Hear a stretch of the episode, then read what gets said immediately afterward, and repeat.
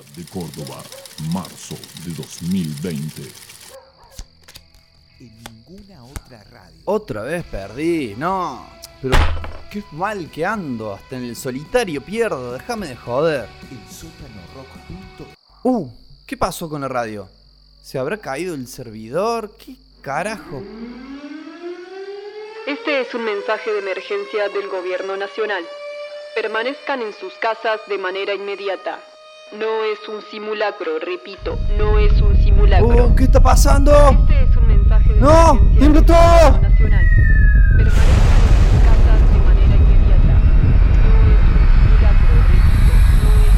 ¿Qué es, qué es esa niebla verde que está.? Ay, no puedo. Permanezcan en sus casas de manera inmediata. ¡Loco! ¡Loco! ¡Loco! ¡Loco! ¿Me escuchas? Ah, ah, eh, ¿qué, ¿Qué pasa? ¿Qué, ¿Quién? Fer, ¿Fer sos vos? ¿Qué hace vestido así? No hay tiempo para explicarte, nos tenemos que ir de acá. No podés salir así tampoco. Busca algo para taparte la cara. Eh, bueno, eh, a ver, eh, acá hay un barbijo, pero. Ay, está usado, pero bueno. ¿Y qué más? Tengo el casco de la bici. ¿Sirve? Sí, y agarra esos guantes, el papel higiénico. Eh, si tenés alcohol gel en el baño, buenísimo. Mira, te traje unas antiparras, ponete este mameluco y tenés que encintarte todo, ¿eh?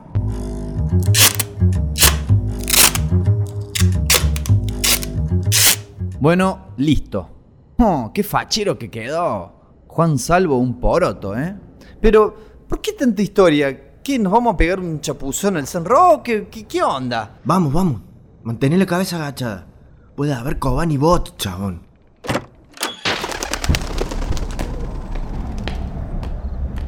¿Me quiere decir qué carajo está pasando? El que se fue al carajo es el mundo, loquito. ¡Zombies! ¡Zombies! ¡Me estás jodiendo! Más que zombies. Tírales el papel higiénico, vas a ver. A ver, ahí va. Uh, esto está cada vez más raro, no entiendo nada. Dale, vamos, métete por la Ribera Indarte.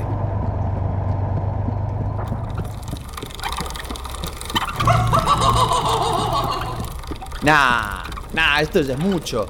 ¡It es real! Nah, tranca, es piñón fijo nomás. Se empezó a inyectar alcohol en gel, terminó así el chabón.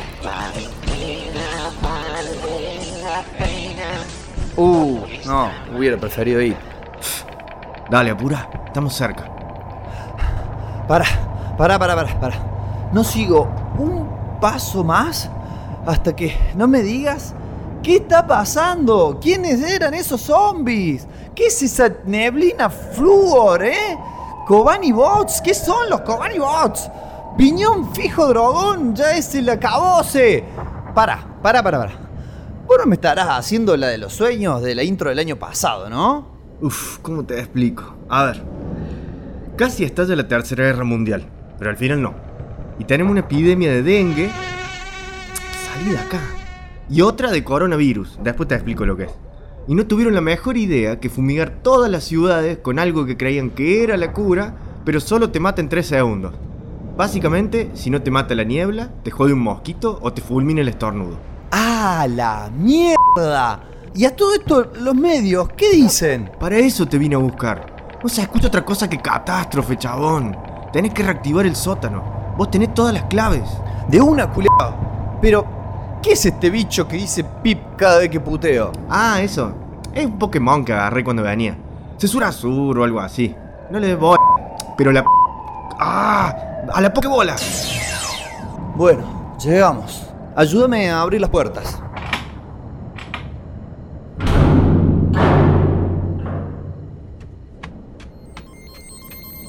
Señor loco, ha vuelto, ha vuelto. La profecía era verdad. Eh, bueno, gracias, gracias. ¿Quiénes son estos? ¿Quiénes son? Bueno, a ver, parece que está todo andando. Nada más hace falta la clave para reiniciar. Radio. Listo. Jódeme que esa era la clave. Y sí, si es más complicada me lo olvido. Bueno, ya estamos listos. Vamos a tirar abajo esa transmisión. Uh, lo sintonizaron al toque, loco, les gustó, bien ahí. No, chabón. Eso es para los médicos que laburan en la niebla. Pero, para, no entiendo. ¿Qué? ¿Les pagan con aplauso? Eh, sí. Mejor seguir con eso. Ok. A ver, vamos a empezar con un tema bien arriba, que levante. ¿Cuál puede ser? Mm, a ver. Uh, este, este está mortal.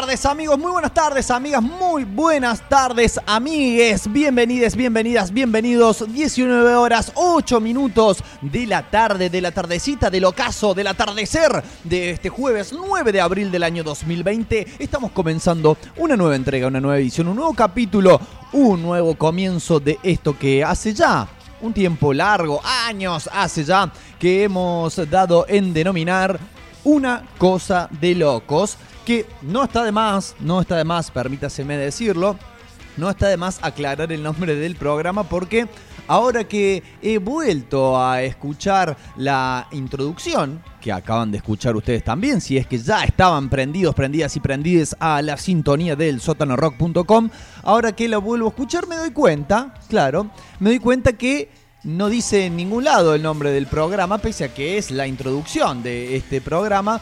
Eh, Este, bueno, cuestión que puede pasar, diría, ¿no? Puede fallar, diría mm, el querido Tusam y su hijo que también se llamaba Tusam. Le agradezco a.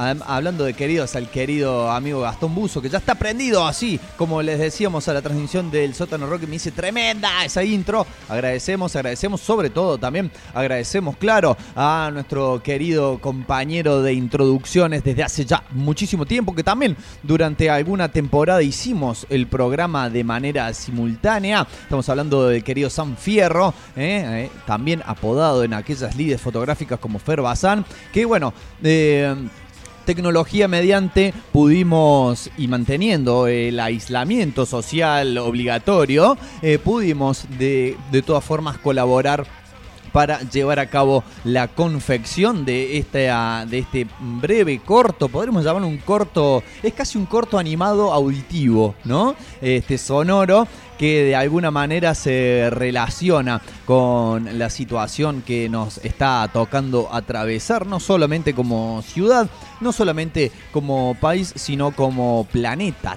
Tierra. Este, y bueno, poniéndole algunas cuestiones referidas a algún que otro guiño al cómic, algún que otro guiño a nuestra idiosincrasia cordobesa también, ¿eh? en clave eh, catástrofe, ciencia ficción, humor sería, ¿no? De si tuvimos que ponerle un género a esta introducción. Eh, si no la pudieron sintonizar entera, si hubo alguna parte que no entendieron, este, no hay eh, ningún tipo de problema. Eh, no solamente vamos a estar subiendo este programa, como lo estamos haciendo con todos los programas de esta temporada, sino que también además vamos a estar...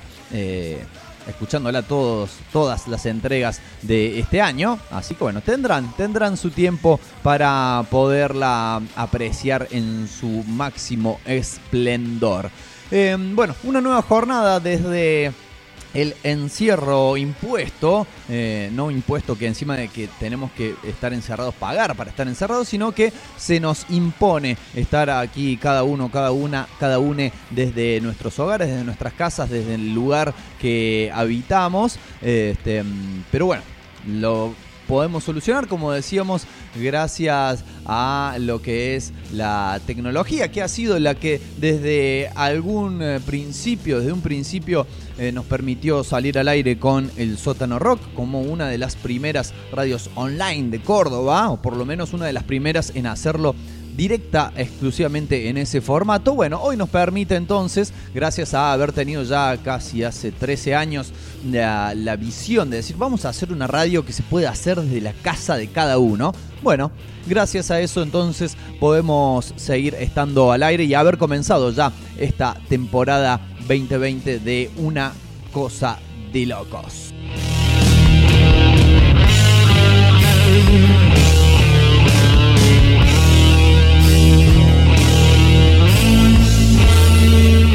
Y así es entonces que venimos para desarrollar esta que, si no me equivoco, es la cuarta ya entrega o tercera. Se me, uy, estoy medio perdido en el tiempo. Creo que es la tercera.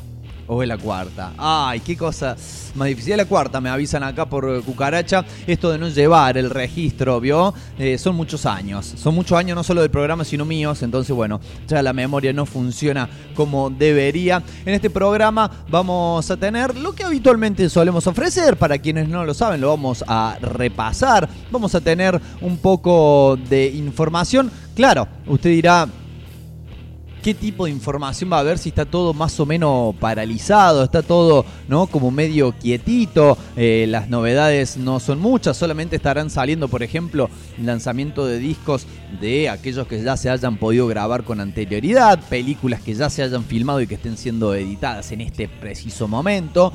Pero sí, claro, esto va a tener su impacto, se va a estar desacelerando las novedades que ya está sucediendo. Por eso, desde el primer programa de este ciclo, lo que hemos estado trayéndoles también, además de las novedades que podemos encontrar, es qué están haciendo los músicos, las músicas, les músiques en eh, este tiempo en el cual no salen de gira, no se, mm, no se encuentran entre ellos para grabar, etcétera.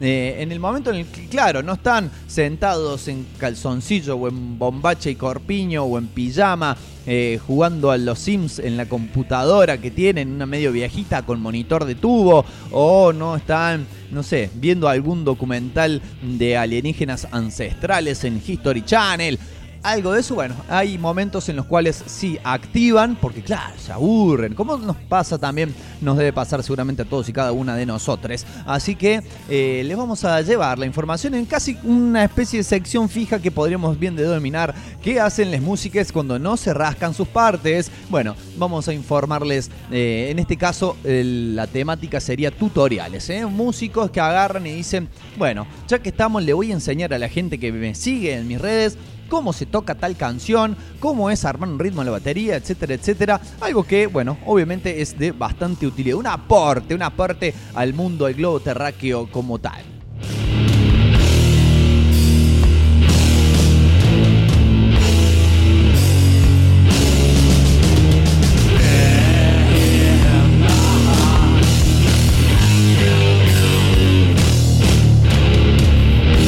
Vamos a tener también una pequeña, es como una especie de anécdota, historia, eh, que también nos pondrá en perspectiva de que muchas veces las casualidades suelen tener eh, resoluciones que parece que todo hubiese estado planeado, pero no. Este, en este caso vamos a contar la historia de por qué uno de los instrumentistas o una de las personas que digamos, casi revolucionó, tomó por sorpresa al rock con un instrumento totalmente inusual. ¿Por qué lo hizo? ¿Qué lo llevó a hacerlo? ¿Y cuáles fueron las consecuencias? Todo eso será, sí, motivo de uno de los bloques de la edición de hoy, pero lo más jugoso, seguramente el bloque más extenso, al que más atención le pondremos e incluso quizás en el que bajaremos la adrenalina. no te digo un 50%, pero posiblemente livianemos, alivianemos la presión de nuestro pie en el acelerador verborrágico que tenemos en nuestros eh, miembros inferiores es el bloque más allá del spandex, el bloque en el que ustedes ya lo saben, si no lo saben se lo repito, reseñamos obras de la historieta, obras del cómic, del noveno arte, que no son que no son pertenecientes al género superheroico, que creemos nosotros que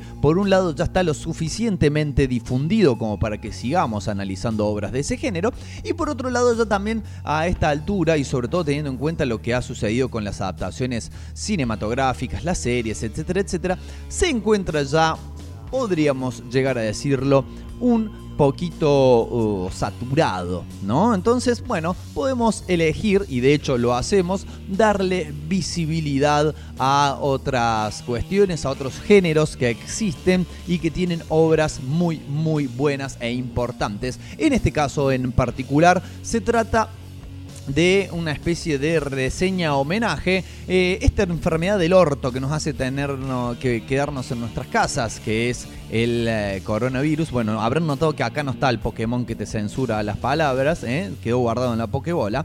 Em, Esta enfermedad del orto, decíamos entonces, se llevó ya varias víctimas y entre las víctimas de aquí, de la República Argentina, una de las más notables, si se quiere, o por lo menos de las que más cercana referencia tenemos nosotros como entusiastas de la historieta, fue nada más y nada menos que el maestro Juan Jiménez, un dibujante pero de la recontra remil hostia, si no tuvieron la oportunidad de ver y de apreciar lo que dibujaba este señor, que bueno, fue mayormente conocido a nivel mundial por eh, sus aportes eh, de historietas e ilustraciones de ciencia ficción, eh, sus colaboraciones, por ejemplo, con el guionista chileno Jodorowsky o sus ilustraciones para la revista Heavy Metal, entre otras. Pero nosotros acá vamos a elegir reseñar un cómic eh, hecho en dupla con un guionista argentino, al cual ya también hemos reseñado en alguna oportunidad, el señor Ricardo Barreiro. Eh, un cómic de excelentísima factura, señora, señor, una obra magnánima por donde se la mire, una idea original expresada muy bellamente en las páginas de papel. Se trata de una historieta que se llama Ciudad y que bueno, no vamos a eh, derretirnos en detalles en este preciso instante porque para eso, amigas, amigos, amigas, está el bloque correspondiente, así que prepárense, preparen su imaginación para lo que será una nueva entrega del bloque más allá del spandex.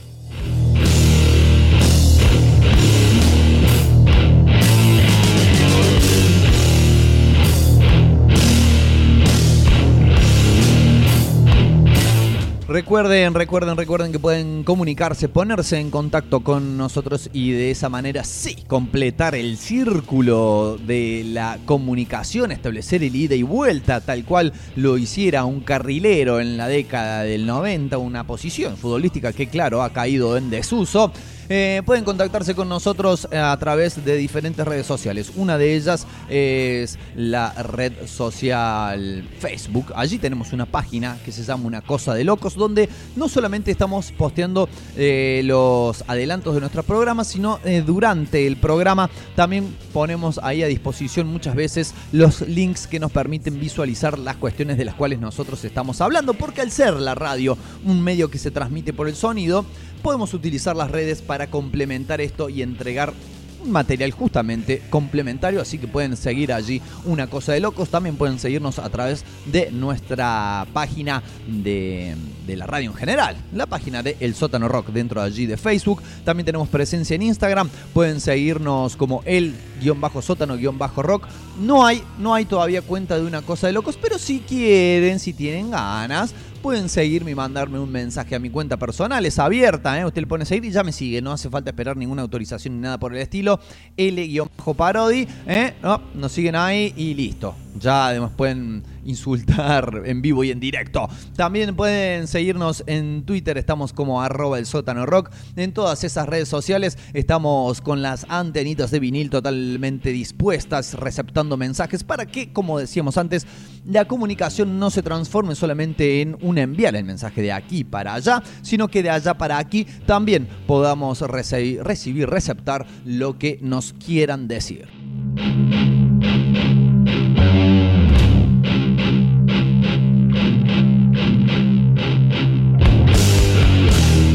Bueno, habitualmente en algunas ocasiones, por lo menos, solemos eh, utilizar una parte de este programa, o sobre todo de este bloque introductorio, para hablar de alguna cuestión un poco más seria y que excede a las temáticas a las cuales solemos prestarle atención, eh, que son la historieta, el cine, el cómic, las series, etcétera, etcétera.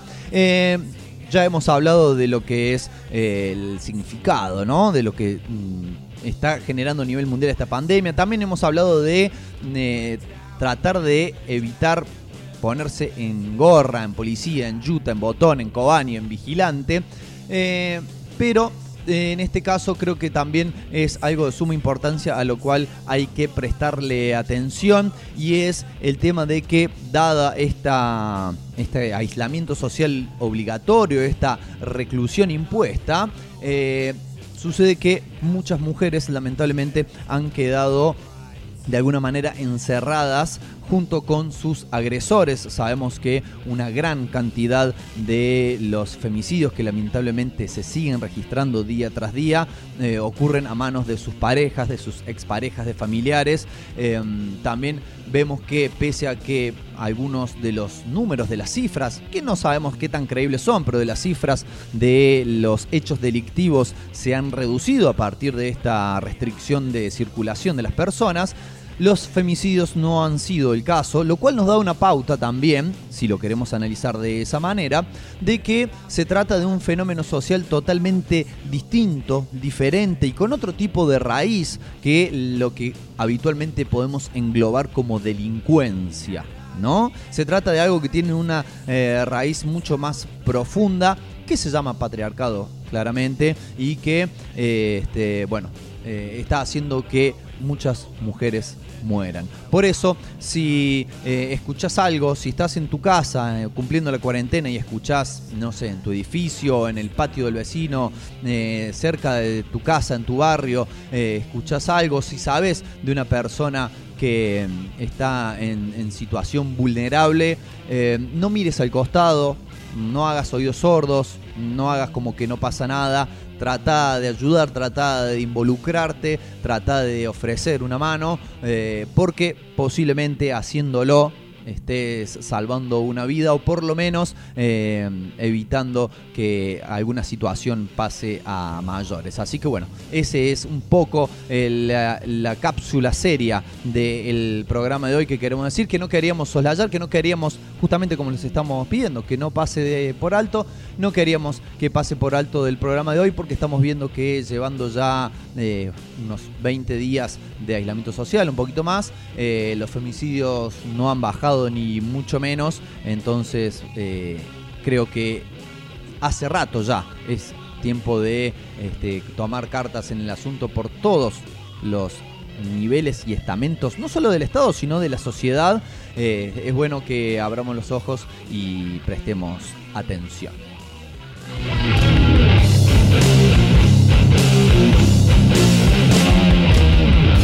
Bien, y ahora sí, tras esta larga introducción, vamos definitivamente al encuentro de la música, vamos a prácticamente chocarnos de frente con la misma, eh, que nos envuelva y nos abrace y nos cobije. Eh, vamos, como es costumbre, como es habitual en este programa, vamos a elegir, creo que va a atravesar casi todo el programa, va a estar atravesado por música temática. ¿Qué significa esto? Música que eh, está relacionada de una u otra manera, más cercanamente, más lejanamente con lo que vamos a estar hablando. Y bueno, en estos dos temas eh, de alguna forma está relacionado con lo que decíamos al principio del programa, lo que nos está tocando vivir como especie, ¿no? Como planeta en conjunto. Vamos a arrancar con un clásico de a su vez el metal clásico de la nueva ola del metal británico. Estamos hablando nada más y nada menos que de la banda emblema de ese movimiento. Estamos hablando de los Iron Maiden, estamos hablando de la Doncella de Hierro, que nos traen desde su primer disco con la voz de su primer cantante, el señor Paul Diano, un tema que se llama simplemente Virus o Virus, si lo queremos decir como ellos lo dirían. Y después Seguimos con el metal, pero en una encarnación totalmente diferente, más moderna y a su vez más cercana geográficamente. Estamos hablando de una banda que lamentablemente está recientemente disuelta. Estamos hablando de los Carajo, ¿eh? El trío surgió desde las cenizas de animal, podríamos decir, podríamos decir, eh, que en un momento se juntaron en un estudio y grabaron una canción que se llama Virus Anti-Amor. Así que con estas dos canciones amigas, con estas dos canciones amigos, vamos a prepararnos y a ponernos en las gateras para empezar a desandar el camino de la información, del comentario de la noticia y de las anécdotas y de las reseñas y de todo lo que tenemos para hoy en este programa que se llama muy sencillamente Una cosa de locos.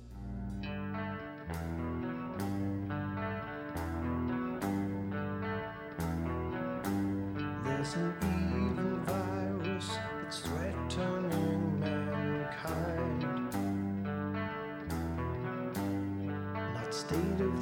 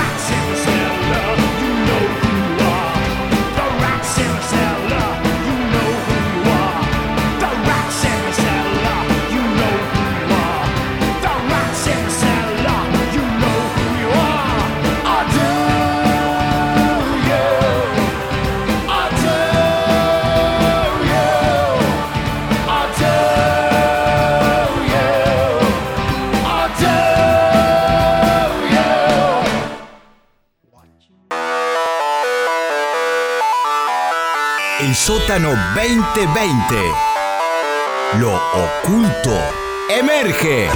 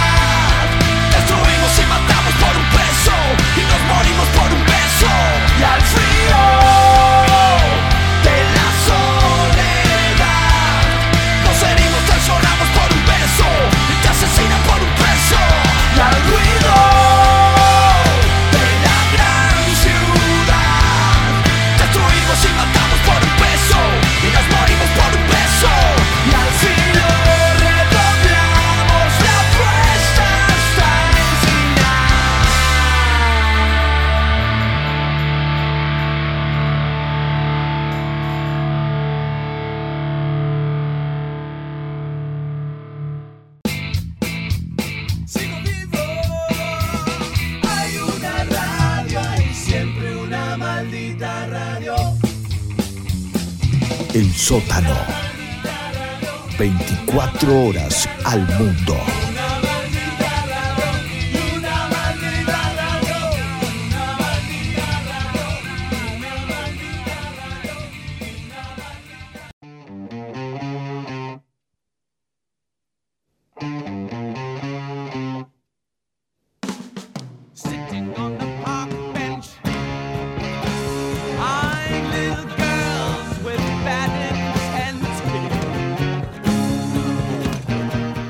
19 horas 37 minutos marca el reloj aquí en el estudio, desde el cual llevamos hasta, hasta todo el planeta Tierra y hacia todo el planeta Tierra.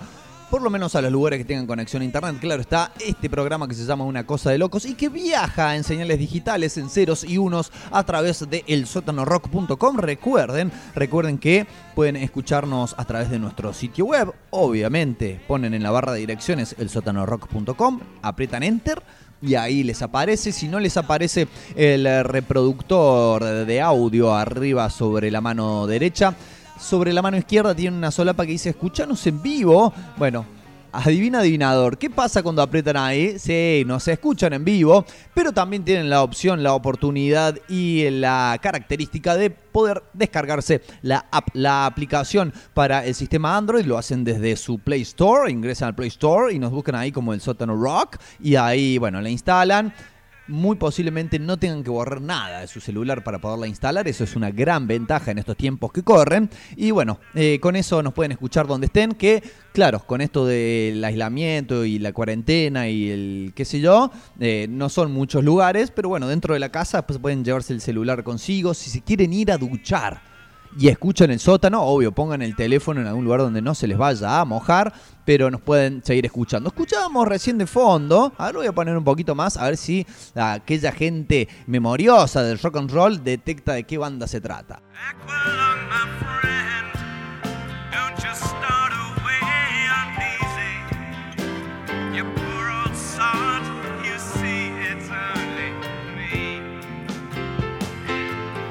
Bueno, a primera instancia parece que se trata de una banda que suena muy bajito. Sí, el disco ha sido grabado ya hace este, bastante, bastante tiempo. Em, se trata nada más y nada menos que de Jethro Tull, ¿no? Una banda que en su momento no solamente sobresalió por su calidad, sino por incorporar un instrumento que hasta aquel entonces era totalmente ajeno dentro del marco de lo que es una banda de rock. Sabrán ustedes que el esquema clásico característico de una banda de rock, o por lo menos indispensable, si bien hay bandas que no tienen guitarra, bandas que no tienen bajo, etcétera, pero como que el esquema principal básico y característico es guitarra, bajo y batería, ¿no? Esos son los tres elementos que casi forman un triángulo Illuminati, ¿eh? conforman la base característica de una banda de rock. Pero ¿qué sucede? Eh, se le pueden agregar cosas, se le pueden quitar otras, ¿no? ¿Qué sé yo? White Stripes, eh, John Spencer Blues Explosion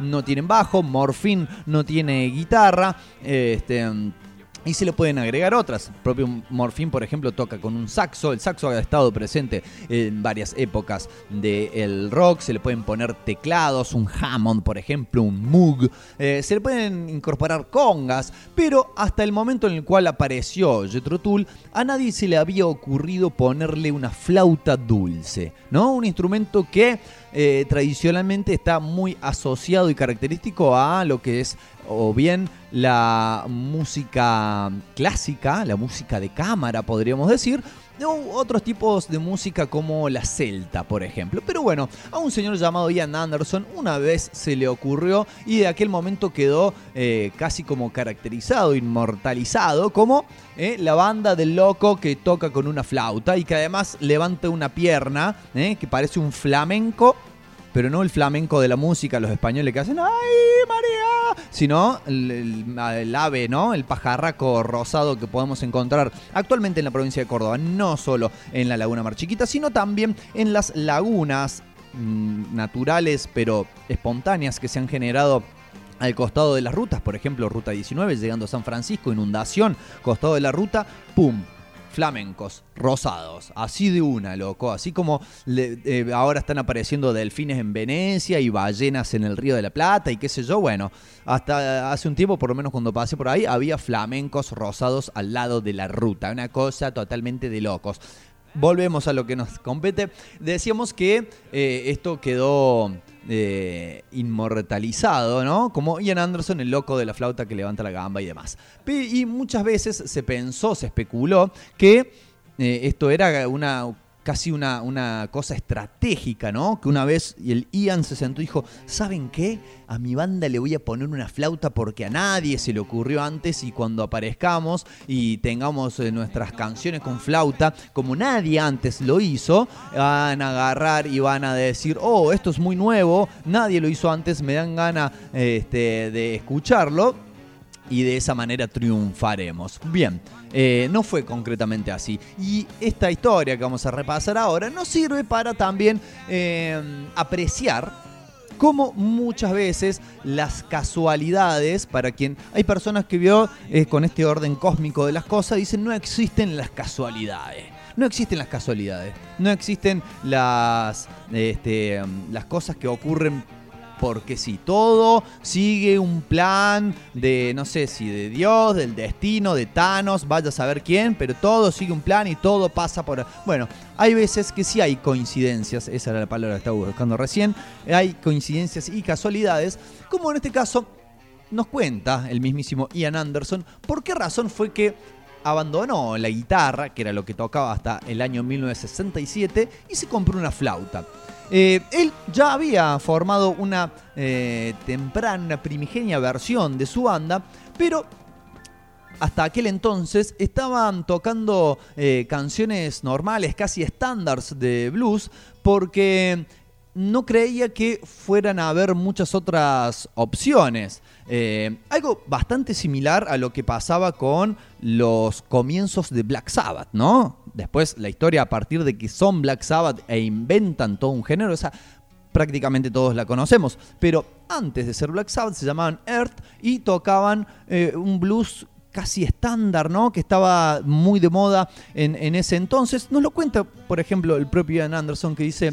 Eh, Estábamos recién saliendo de ese periodo en el cual conseguir, eh, para conseguir tocar un recital y ni hablar de conseguir un contrato discográfico, tenías que estar o en una banda de blues o en una banda de pop, eh, digamos, hecho y derecho, ¿no? Una banda de pop comercial eh, clásico, eh, contó Anderson en una entrevista reciente.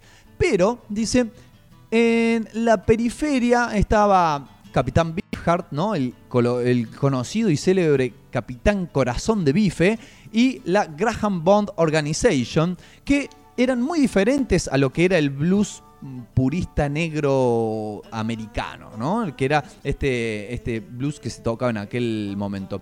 Eh, lo cual es, dice, fue e, ese, ese rompimiento, esa ruptura fue muy importante para el desarrollo de Jethro Tull.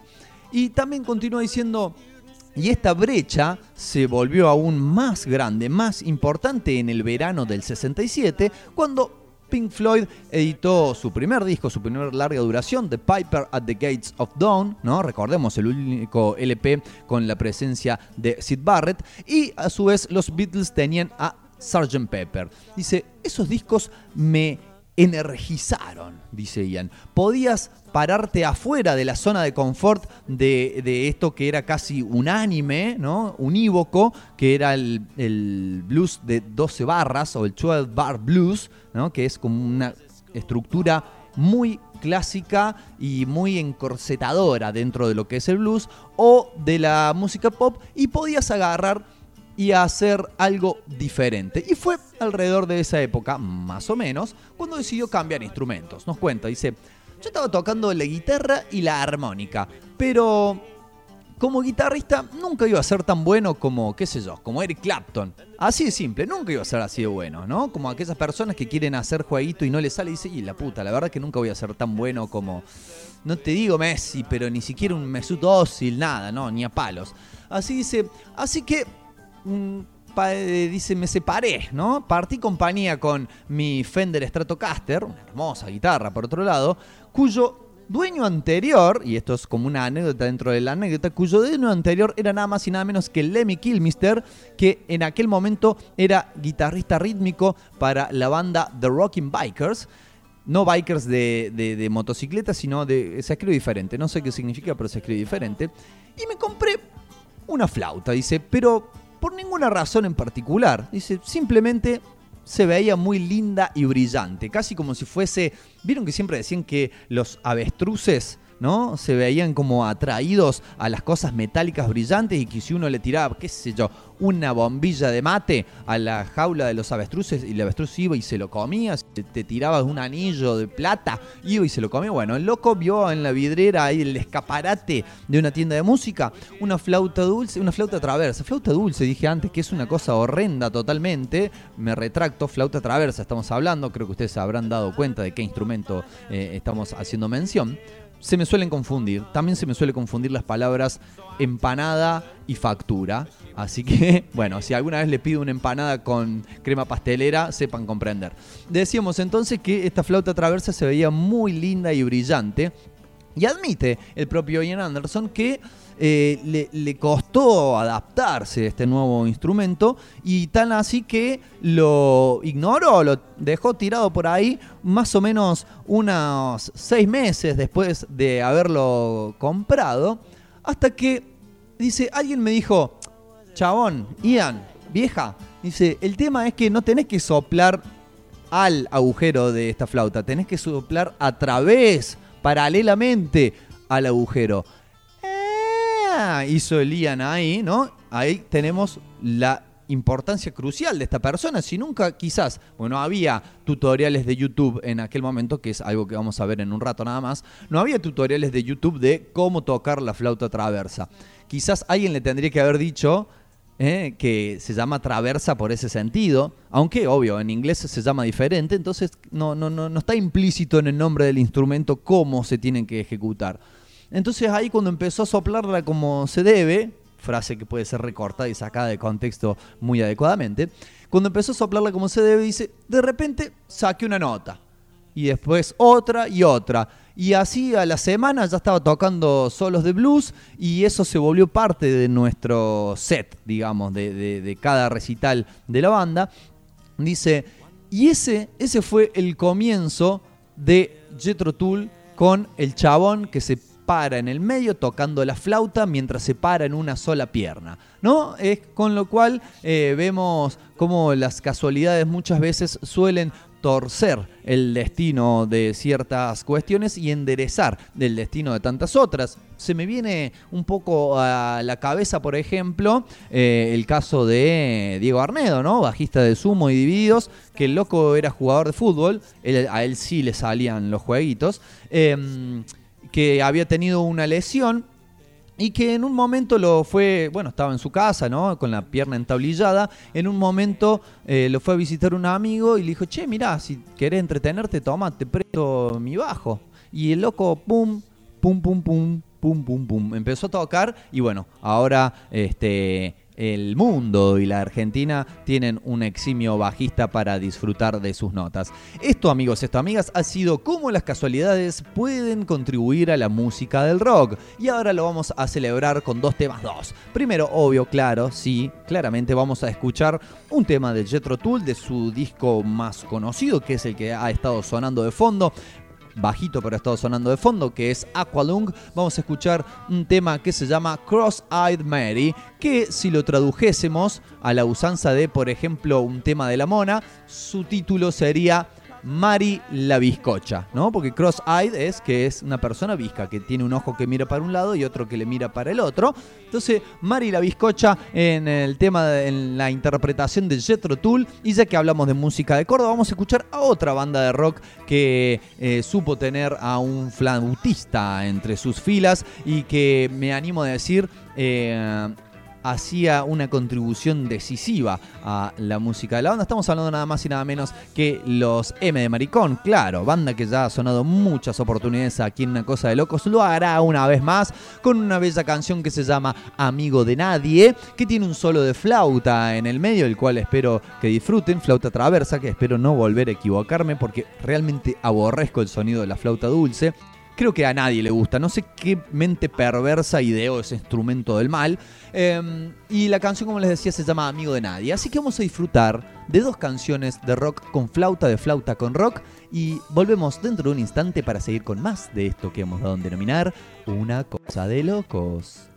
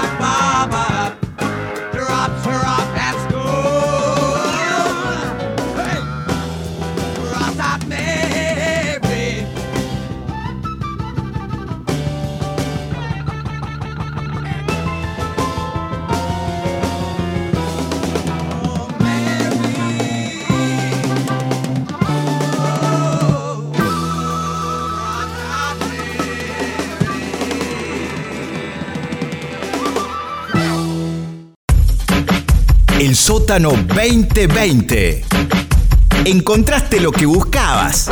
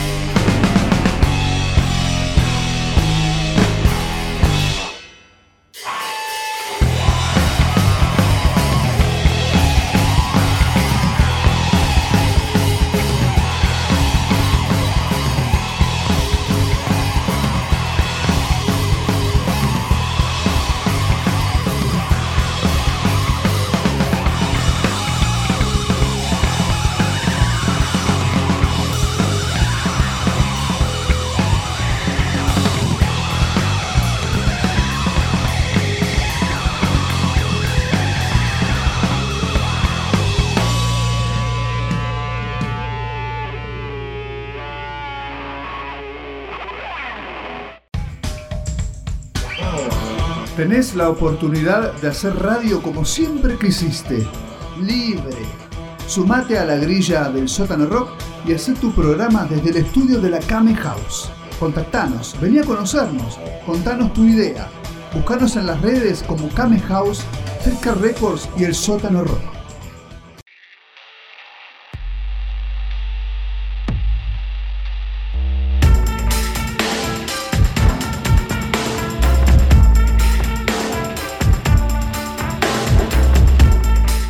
En lo que profesionalmente a mí respecta, y sin saberlo en aquel entonces, Ciudad significó la última obra de larga duración hecha en tinta, el final casi definitivo del blanco y negro.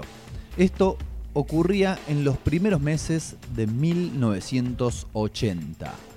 Obviamente, estas palabras no me pertenecen a mí, el conductor de este programa, que no puedo ni dibuj- dibujar al hombrecito debajo de la lluvia que te hacen dibujar cuando vas a una entrevista de trabajo, sino que pertenecen a alguien que partió de este plano existencial, podríamos decir así. También podemos decir que falleció debido a esta epidemia de, de mierda que está azotando la Tierra y que llaman coronavirus.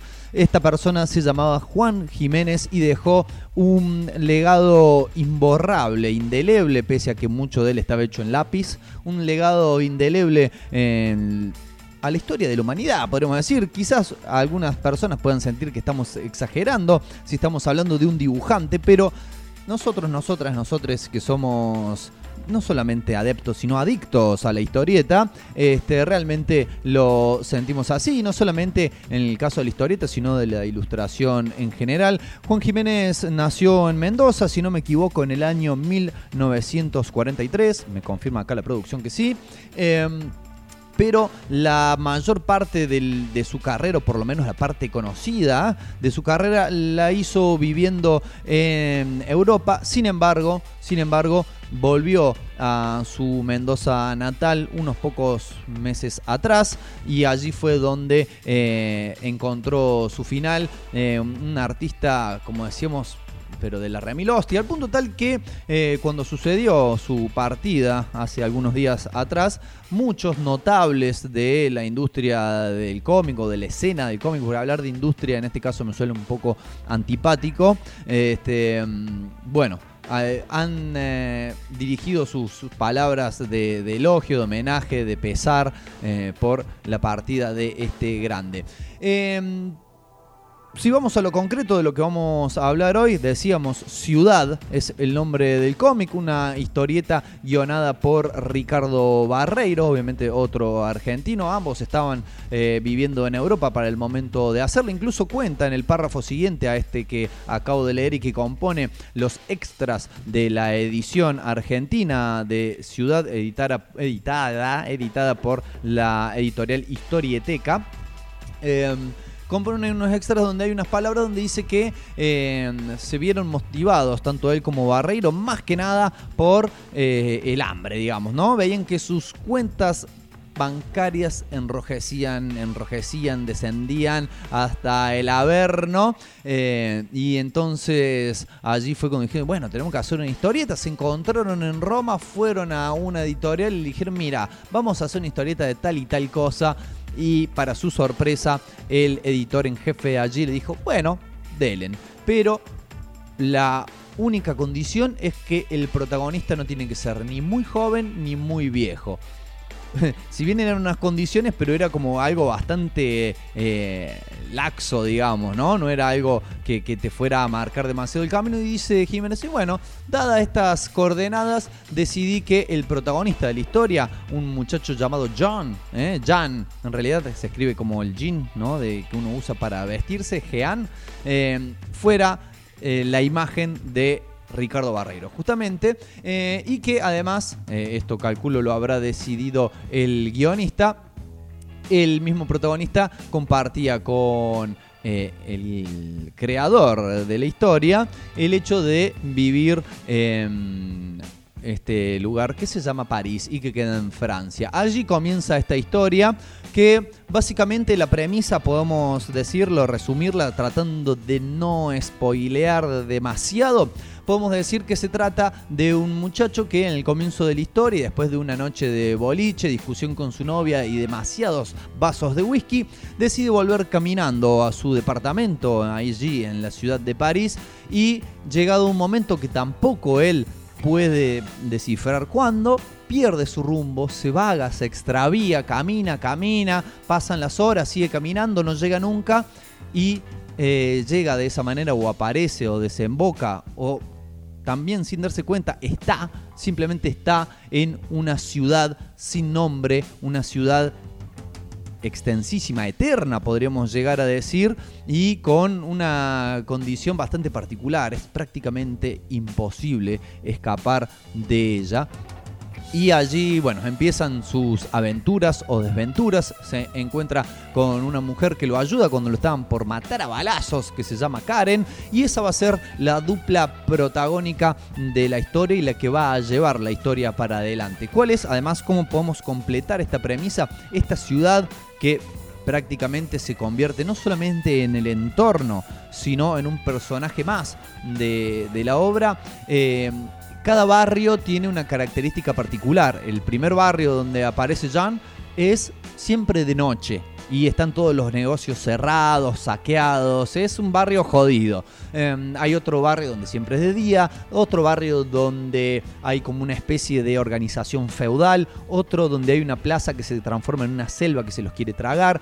Todos los barrios son diferentes y cada capítulo de la historia, porque esto originalmente fue publicado de manera, de manera serializada en una revista, cada capítulo de la historia es la aventura que tienen en un barrio diferente. Cada barrio de alguna manera tratándose como de, a ver si me sale esta palabra, una pesadillización de aspectos reales de las ciudades, ¿no? Como transformar en pesadilla cosas fuleras que las ciudades ya de por sí tienen. Y me llamaba la atención recién repasando la obra el hecho de que, habiendo estado hecha hace ya 40 años, o habiendo arrancado hace 40 años, hay muchas cosas, no solamente que se mantienen igual, sino que muchas de las cosas que acá se proyectaban como pesadilla, como exageración de la realidad, se han convertido en la realidad, algo que te hace de alguna manera casi como correr un sudor frío por la espalda. Pero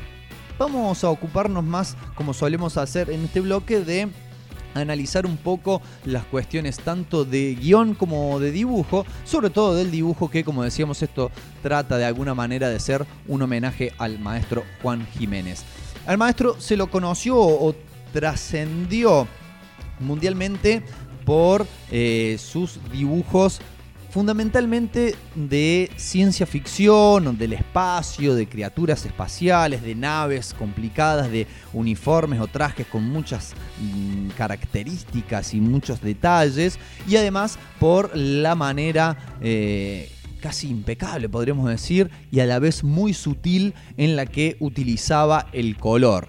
¿no? Una cada, ilustración de Juan Jiménez, incluso cada viñeta de, de, los cómics que ilustró, podríamos decir que eran prácticamente un cuadro. Quizás eh, su obra más conocida sea La casta de los metabarones, que guionó el chileno Jodorowsky, y también otros de sus, eh, de sus obras que más trascendieron fueron las ilustraciones que regularmente hacía para la revista Heavy Metal, ¿no? Revista conocidísima que no trata sobre heavy metal, pese a que uno dice, oh, es como la, la Kerrang, como la Revolver, como... no, no habla de, ni de Metallica, ni de Black Sabbath, ni de Iron Maiden, sino que es de historieta e ilustración y la gran mayoría de ella, por no decir todo, de carácter fantástico y de ciencia ficción.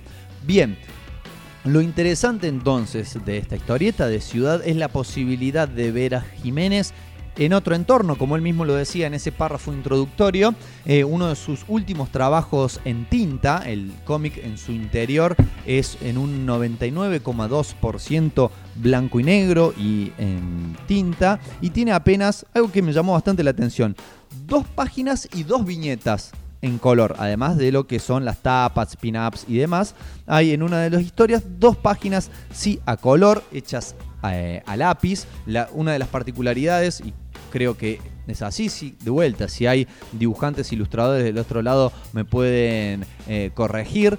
Una de las particularidades de los dibujos a color de Jiménez era que no estaban entintados, directamente pasaban del lápiz al color, lo cual les otorga una especie de suavidad, ¿no? Característica eh, que no tienen la dureza que tienen los dibujos de, por ejemplo, hablábamos hace poco de Mike Miñola, ¿no? En el primer capítulo de Una cosa de locos, de cómo este contraste entre, lo, entre los colores o lo blanco y el negro absoluto, bloque de tinta, bueno, eso en los dibujos de Jiménez era todo mucho más suave esa transición. Bueno, al utilizar para lo que son las páginas de internas, la narración de Ciudad, solamente tinta negra, su estilo de dibujo, si bien en lo que es, digamos, el diseño de personajes y de, vehículos y demás, se puede apreciar sus características, eh, cambia porque, por ejemplo, lo que es el sombreado, que cuando dibuja a color lo hace mucho más, digamos, en una especie de degradé y utilizando las diferentes profundidades del color. En este caso es todo absolutamente hecho con trama, ¿no? Con línea tras línea que cruza otra línea y ahí en la densidad o falta de densidad de esos cruces de líneas se va dando los sombreados o las luces. Y hay viñetas que uno dice, pero este hombre se volvió totalmente loco haciendo tantas líneas. Y tenemos que decir que así como era un maestro del color, también era claramente un maestro de, la trama y lo podemos apreciar en, en esta obra. Otra cuestión que mm, sobresale también en esta ocasión es que... eh, Acá me aclaran, se llama pintura, ¿no? Claro, eh, cuando uno dibuja con lápiz y después le pone color, se llama pintura. Cosas que parecen a veces muy obvias, pero que no lo son tanto cuando uno no tiene los conocimientos necesarios. Decíamos entonces que eh, otra cuestión es que estábamos habituados a un Juan Jiménez eh, dibujando naves espaciales, cosas inverosímiles, y en este caso eh, podemos ver eh, su aplicación en vehículos un poco más reales. ¿Por qué decimos un poco? Porque hay muchos autos a la Mad Max, motos también del mismo sentido, hay algunos androides, hay cosas raras, pero es todo bastante más terrenal y sobre todo lo que resalta en este cómic es eh, la arquitectura, ¿no? Estamos hablando de un cómic que transcurre íntegramente dentro de una ciudad, una ciudad que es una megalópolis, que es una ciudad enorme y que entonces, obviamente, y como ustedes sabrán, hay que dibujar muchos edificios, muchos edificios, edificitos. Cuenta además con, sobre todo, la apertura de cada capítulo con un plano general, ¿no? Aéreo, casi como si estuviera sacado una foto con un dron del barrio en cuestión. Y allí podemos ver que el horizonte hasta el infinito que se extiende de edificios, edificios, edificios, majestuosamente dibujados y además aquellas construcciones que mm, de alguna manera cumplen una función en la historia eh, han sido, podríamos decir, prácticamente todos dibujos originales, ¿no? Dibujos este, mm, que surgieron de su imaginación y que no fueron una construcción ya existente que simplemente le tomó una fotografía o viajó al lugar donde estaba y la copió, que es algo que suelen hacer mucho los ilustradores y los dibujantes en historias que transcurren en una ciudad real determinada. Una ciudad, eh, una historia que transcurre en Boston, por ejemplo. Bueno, hay edificios, hay lugares característicos de esta ciudad donde el dibujante puede viajar y los dibuja, como lo hizo, por ejemplo, nuestro coterráneo cordobés Juan Ferreira para el cómic Colder, viajó a Boston y dijo, mira, este edificio es muy característico y lo dibujó, lo cual también es obviamente eh, una, una herramienta fundamental del dibujante. En este caso, al ser una ciudad que no es ninguna ciudad, ¿no? Porque es una ciudad que no existe en la realidad, no tiene entonces ninguna referencia concreta que tomar y todo tiene que surgir de su propia imaginación y suponemos también basado en las indicaciones que le dé el guionista.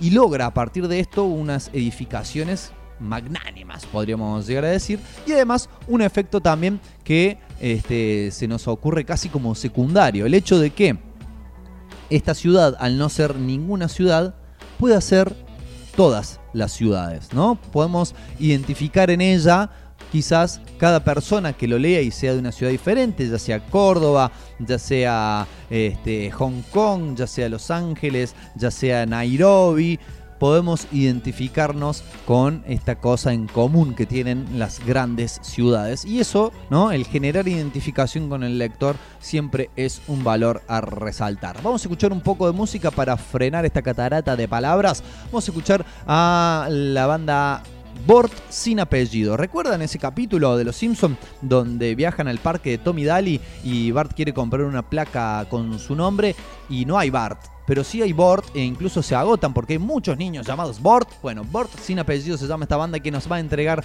un tema que se llama Mi Ciudad y que tiene una particularidad que la canción casi que empezara hablando del cómic, porque habla de una ciudad de la cual todos quieren escapar. La característica diferencial de la ciudad que nos trae a cuestión esta historieta es que si bien todos quieren escapar, nadie consigue hacerlo.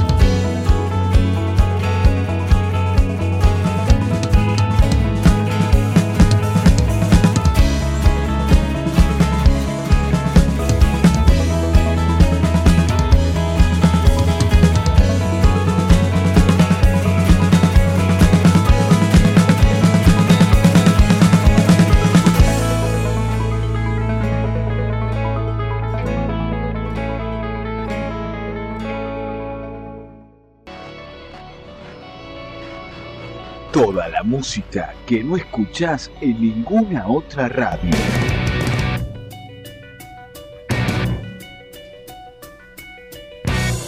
El sótano rock.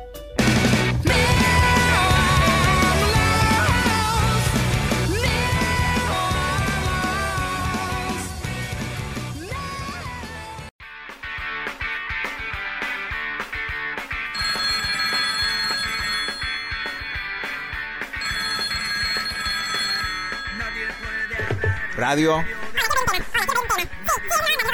Ah, ¿para pedir un tema? Ajá.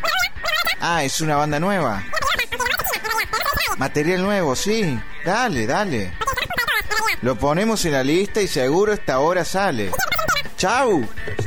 Che, ¿quién eran? ¿Qué querían? No sé, un tema de una banda que no la juna ni el loro. Estos no se dan cuenta que hasta que no pongan unos mangos, no suenan en ningún lado. Llegó la hora de cambiar las cosas. El sótano rock. La música que no escuchás en ninguna otra radio.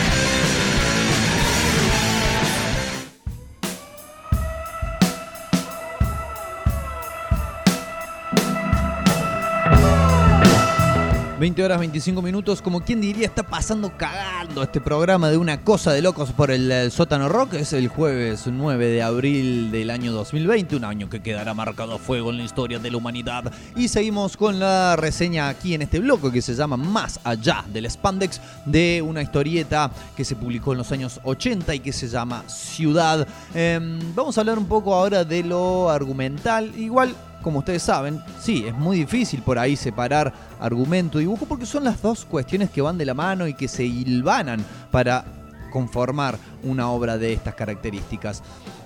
¿Qué sucede con esta obra en particular? Al partir de esa premisa en la cual cada barrio eh, tiene características diferentes y le hace vivir entonces a los protagonistas de la historia eh, aventuras diferentes, le da la posibilidad a los creadores de la misma de poder eh, aventurarse justamente a distintos géneros, de poder abordar distintos géneros casi que podemos, haciendo un repaso por la historieta, podemos decir que tiene cada episodio, cada capítulo, es a excepción de los dos primeros que, son continuatorios, digamos, que es una historia en dos partes, eh, cada capítulo es una continuación, es una, un género en sí mismo. Y así como tenemos uno bien de ciencia ficción, tenemos otro que es casi como una adaptación de una obra literaria, tenemos otro que es eh, de horror, otro que es una cuestión más, una especie de thriller psicológico, tenemos otro que son netamente de acción, tenemos algunos que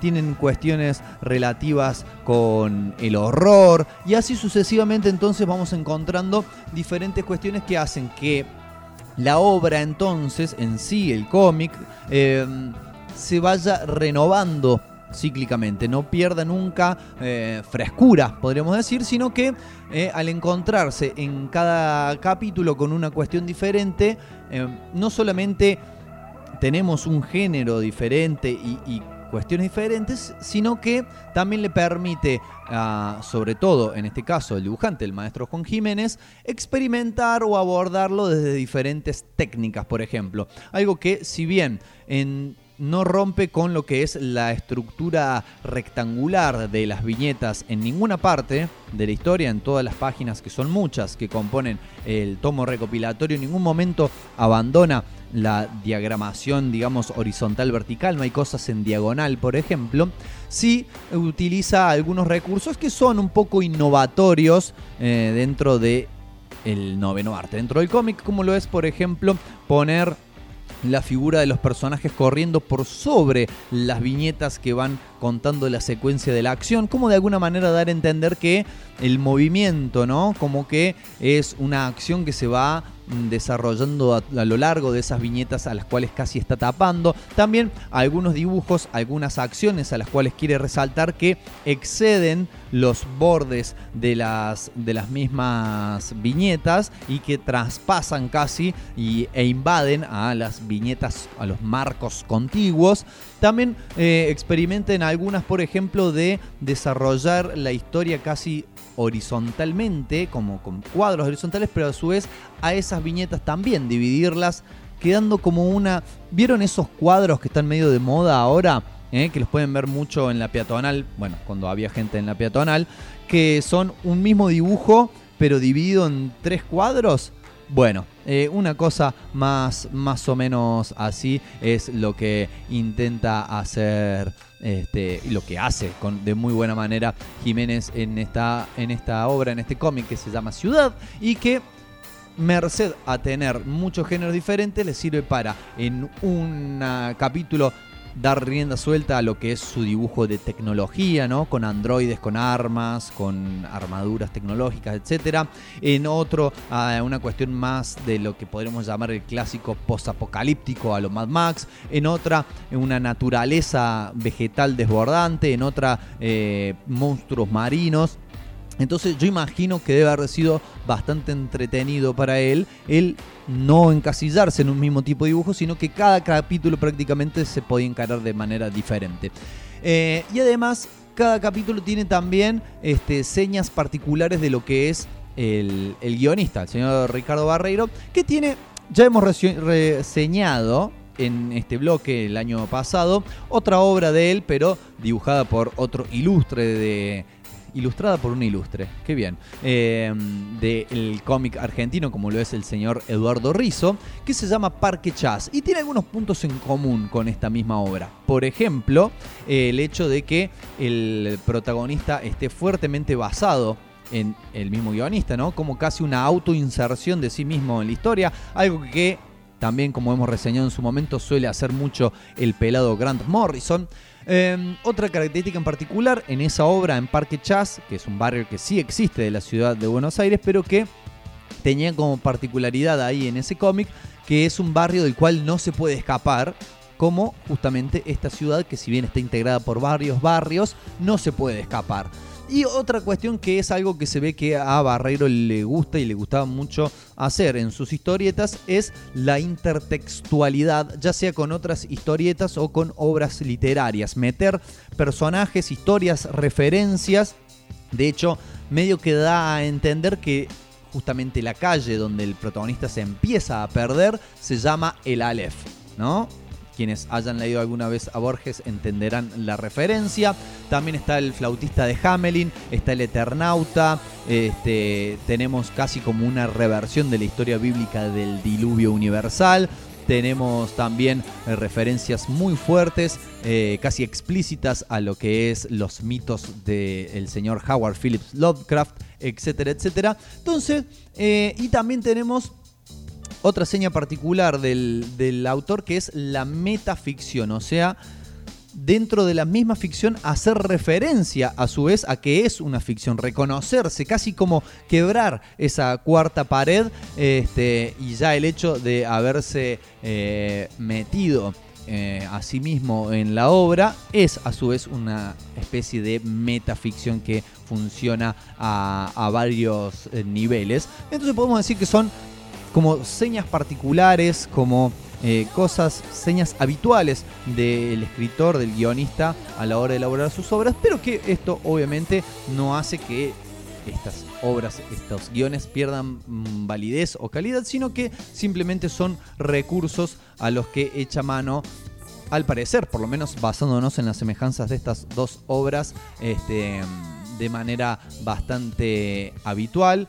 Nuevamente nos ayudan acá y nos dicen trípticos, se llaman estos eh, cuadros que es una imagen dividida en varios. Bueno, yo tríptico tenía por el volante, ¿no? El, volante que te dan en la calle, que se dobla en tres. Eso también se llama tríptico y entonces, bueno, puede ser que se traiga a la confusión.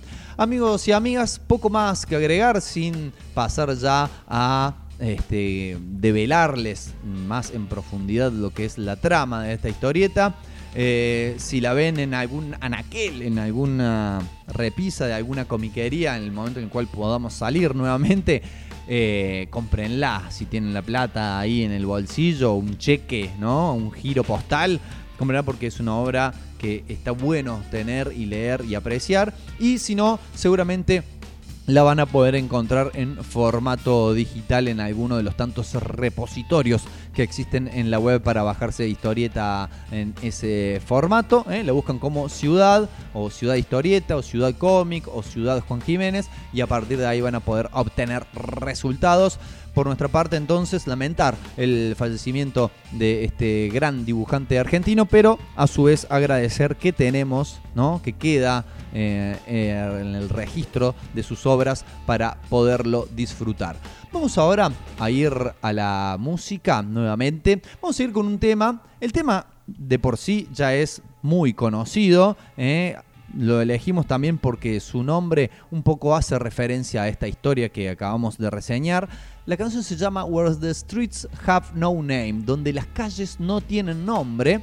Que si bien acá decíamos hay una calle que se llama el Aleph, pero el resto es como una ciudad tan grande que las calles no llegan ni a tener nombre siquiera pero no es la versión original interpretada por Yuchu, sino que se trata de una versión interpretada para una serie de conciertos en vivo que después se plasmaron en sendos CDs y DVDs en vivos que se llamaron Axis of Justice, que eh, bueno, es justamente mm, en apoyo a una organización del mismo nombre, una organización que se dedica a causas sociales, como ustedes este, podrán adivinar, eh, que, eh, bueno, está fundada por un par de notables que a su vez participan en, esto, en este tema en particular.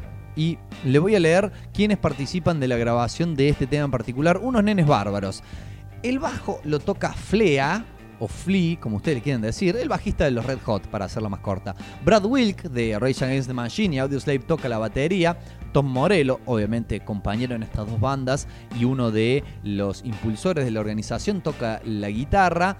Y los vocalistas son nada más y nada menos que Serge Tankian de System of a Down y Maynard James Keenan de Tool, Perfect Circle, etc. Dos de, para mí, a mi gusto, a mi entender, dos de los mejores cantantes del rock de corte pesado de la actualidad. Así que les aconsejo que suban el volumen y que disfruten de esta interpretación de este clásico de YouTube que se llama Where the Streets Have No Name.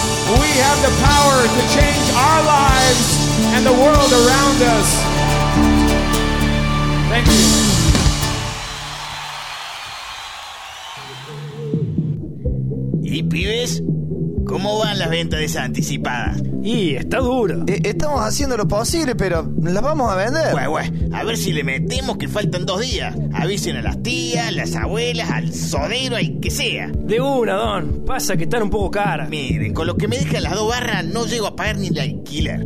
y si vamos así, del sonido después no se me quejan, ¿eh? Sí, sí, Don, vamos a cumplir, queremos tocar. ¡Queremos tocar! Ah, y ya saben, ¿eh? Esa noche lo que tomen... Sí, Don. Me lo pagan.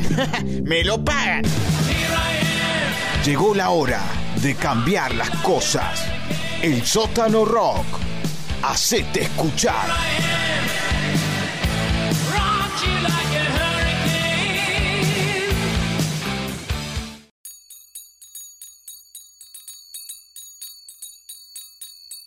El nombre de sótano rock eh, uno asocia lícita o ilícitamente con, eh, con esos antros de, sótano donde se juntan los jóvenes. Hay innumerables grupos que ensayan en garaje, en sótano, ¿no? Eh, y, eso es maravilloso. Porque tiene que ver con, con esto que quiere surgir, con lo, lo invisible que hay que visibilizar.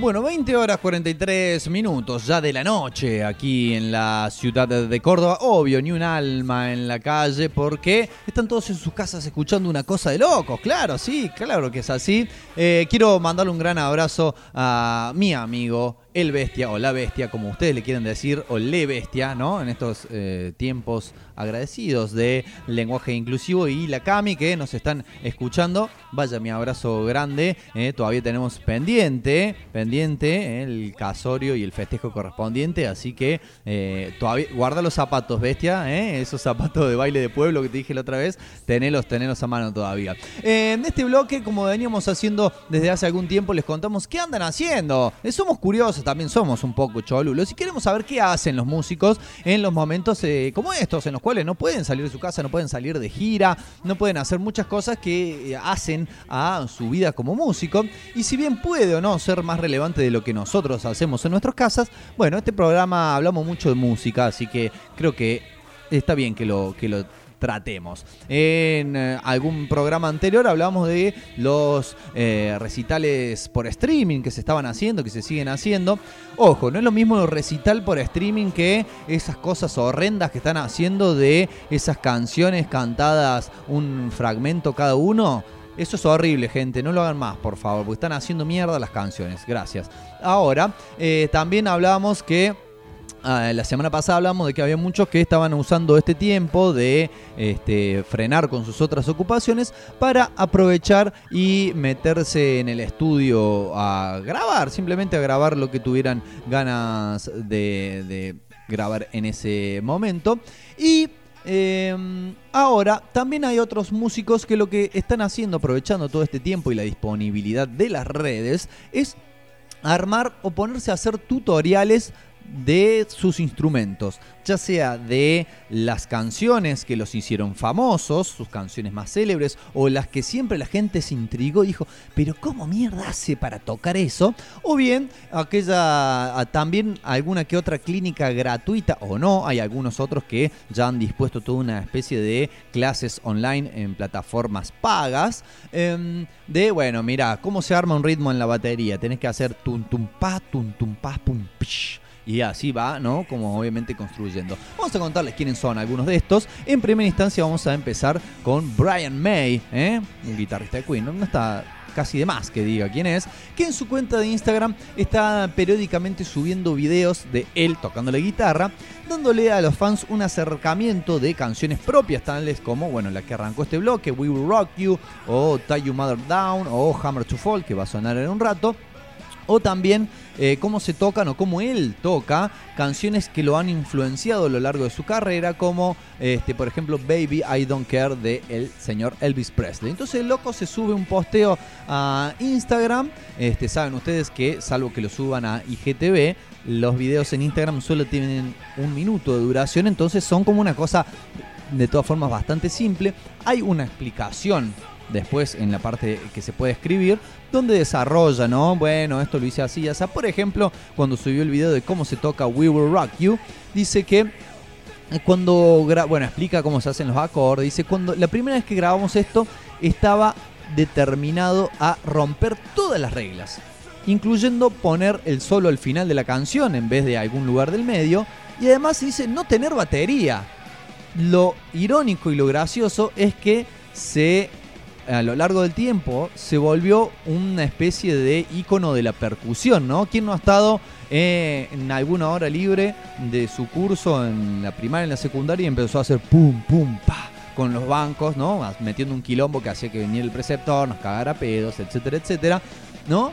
Y que casi que se volvió un clásico de la percusión, siendo que la idea fue que no tuviese batería. Dice algo que me huele muy feliz. Su compañero, hablando de batería de Queen, su compañero de banda Roger Taylor, el rubio baterista, eh, también está mostrando algunas de sus habilidades en Instagram, pero en lugar de tocar eh, justamente las canciones que, lo hicieron famoso, sus propias composiciones, está yendo en detalles eh, acerca de los componentes de un kit de batería, los distintos cuerpos, platillos, tambores, redoblante, que el bombo, que qué sé yo, y además la técnica requerida para ser un buen baterista, ¿no? Cómo golpear la posición del brazo, de la muñeca, eh, la, la- separación de ritmos entre los brazos y las piernas, etcétera, etcétera. Eh, y también comparte videos de otros músicos que han estado haciendo cosas parecidas y de los cuales algunos se digamos, enlistan orgullosamente como sus discípulos, como lo son Taylor Hawkins, el baterista de los Foo Fighters, Matt Cameron, guitar- eh, baterista perdón, de Pearl Jam y de Soundgarden, y Stephen Perkins de los James Addiction. Eh, otro que se subió a esta movida y sin maquillaje, sin maquillaje porque está caro, es el señor Paul Stanley, eh, el Star Child, el cantante y guitarrista de Kiss, que eh, explica, si bien no explica cómo tocarlas, pero sí se sienta con una guitarra frente a la cámara en el estudio de su casa y eh, cuenta cómo fue que escribió alguna de sus canciones, como por ejemplo eh, Love Gun, que mm, dice se le ocurrió cuando vio a una banda haciendo un cover de Albert King, recordamos, legendario bluesero, y escuchó la frase Love Gun, que sería algo así como una pistola de amor, todos creo que nos imaginamos a qué se está refiriendo en las letras y a partir de esa frase escribió la canción entera.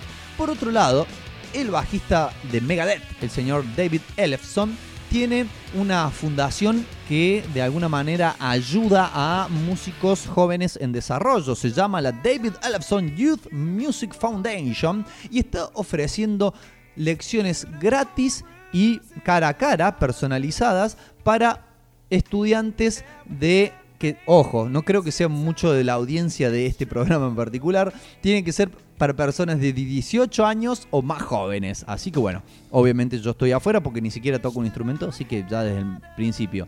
Em, ya han eh, subido además algunos videos, además de este programa de, de tutoriamiento, podríamos decir, de acompañamiento. Subió varios videos donde habla, elabora, discute eh, algunos de los riffs de bajo, las líneas de bajo que lo influenciaron, como mm, por ejemplo Rothschild de Iron Maiden, este, alguna de Judas Priest, Sin City, justamente, ¿no? El cómic del habló la ciudad, la ciudad pasada. Oh, se me están, ya estamos cerca del fin del programa y se cruzan los cables. Eh, el cómic del cual hablamos el programa pasado. Este, bueno, si tenés menos de 18 años, podés ir al sitio web de la fundación, que es elefsonyouthmusicfoundation.org y anotarte. Pero bueno, obviamente esto va a ser en inglés, así que ese es otro requisito para tener en cuenta. Por su parte, Charlie Benante, el eh, baterista de Anthrax, en su canal de YouTube, eh, otra red social, ha creado una serie llamada Yo, Watch the Beat, que es algo así como decía, ¡eh! controlar el ritmo, en los cuales eh, toca por encima la batería, encima de algunas de sus canciones favoritas, como canciones de Van Halen, de Led Zeppelin, eh, y también se le anima a la guitarra.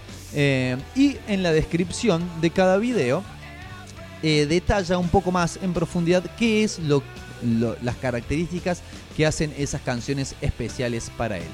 Por último, también podemos decir los dos más grandes fabricantes de guitarras, o por lo menos más célebres, estamos hablando de Fender y de Gibson, de Gibson y Fender, casi como un River Boca de la fabricación de guitarras, eh, están ofreciendo unas lecciones donde, por ejemplo, en Gibson te podés bajar una app que se llama, a ver, Amped Guitar.